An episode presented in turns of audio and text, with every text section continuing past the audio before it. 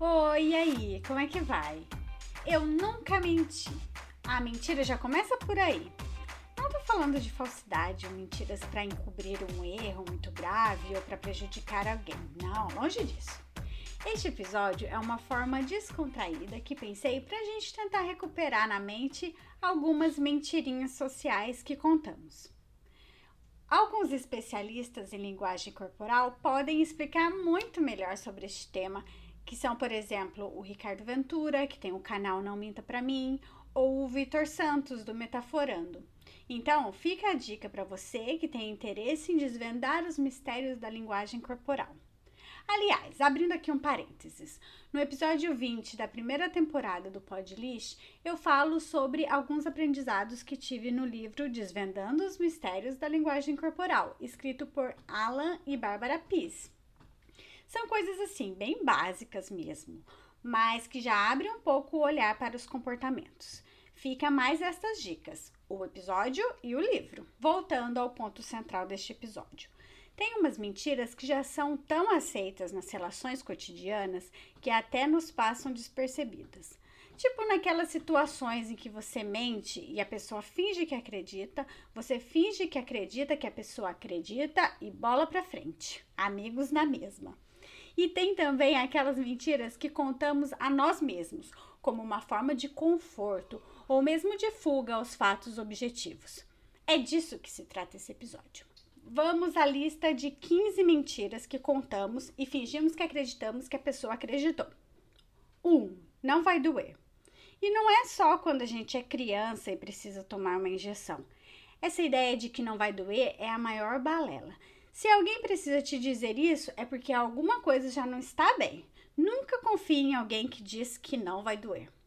2. Vamos marcar. Esta é só uma mentira dentre tantas outras que falamos para amigos que não vemos há muito tempo.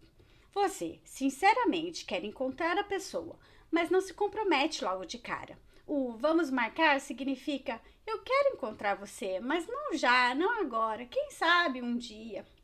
3. Eu vou ver aqui certinho e qualquer coisa eu te falo. Ah, essa mentira vai na mesma linha da anterior, mas ainda com agravante.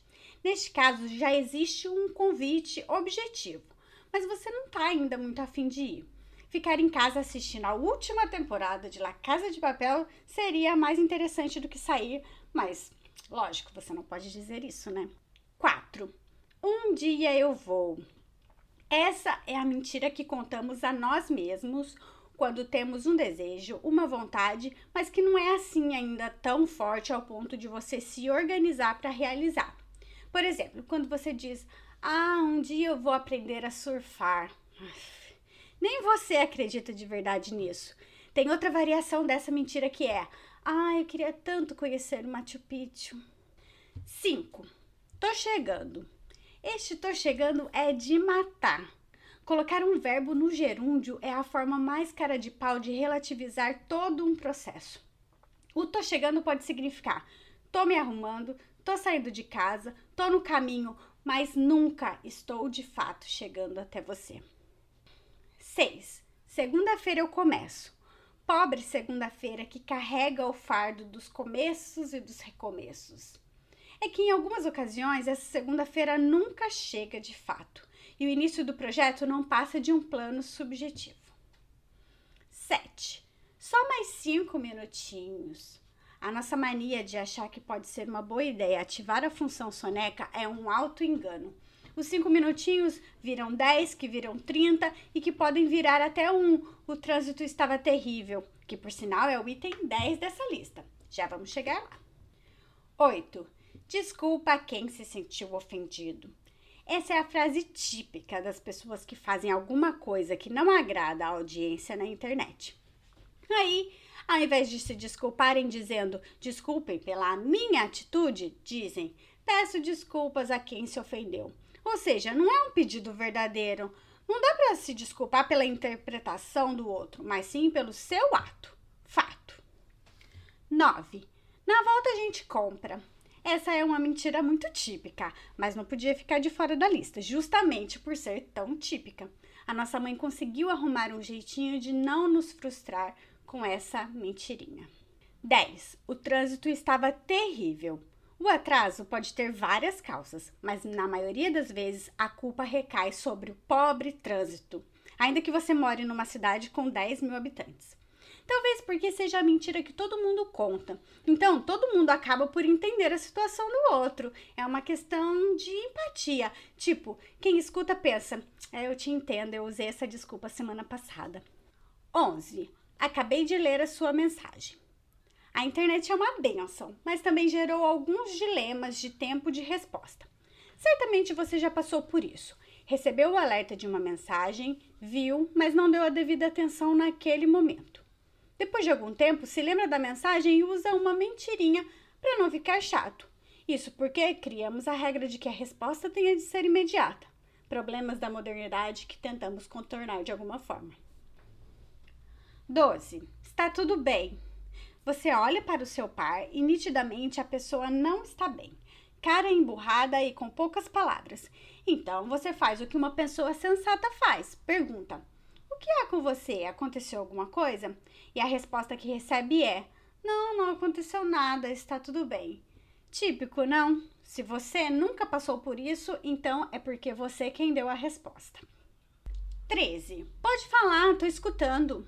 A mania que temos de fazer mil coisas ao mesmo tempo, dividir a atenção e ser multitarefa, faz com que diversas vezes a gente diga esta frase, sendo que claramente não estamos de fato escutando sem mais. 14. Prazer em conhecê-lo. Que mentira cabeluda! A pessoa acaba de ser apresentada a outra e já mete essa? Pode ter sido interessante, legal, mas prazeroso? Aí não, né? 15. Nunca mais eu vou. Do mesmo criador do Um dia eu vou, vem aí o Nunca mais eu vou. Nunca mais? Arrisco dizer que é mais difícil você não cumprir uma promessa negativa do que uma positiva. Isso porque estamos falando aqui nada mais, nada menos do que vícios e virtudes. O que seria mais fácil? Adotar uma virtude ou se livrar de um vício? Eu deixei para o final para você dormir com essa. Por hoje é tudo. Já que chegou até aqui, te convido a se conectar comigo pelo LinkedIn. Você me encontra buscando por Adriana Neves, é simples. Lá eu tenho uma página também do Podlist. Sinta-se convidado a seguir. E pode me seguir também no Instagram, que eu não me importo. O usuário é Adriana Neves com X no final. Sempre que sai um episódio novo, eu compartilho nessas duas redes, pelo menos. Compartilhe esse episódio com quem você acredita que vai aproveitar o conteúdo. Vou ficando por aqui. Outro dia eu volto com outra lista no Podlist. Sugestões são sempre bem-vindas e usadas de vez em quando. Só quando me dá vontade mesmo. Até mais!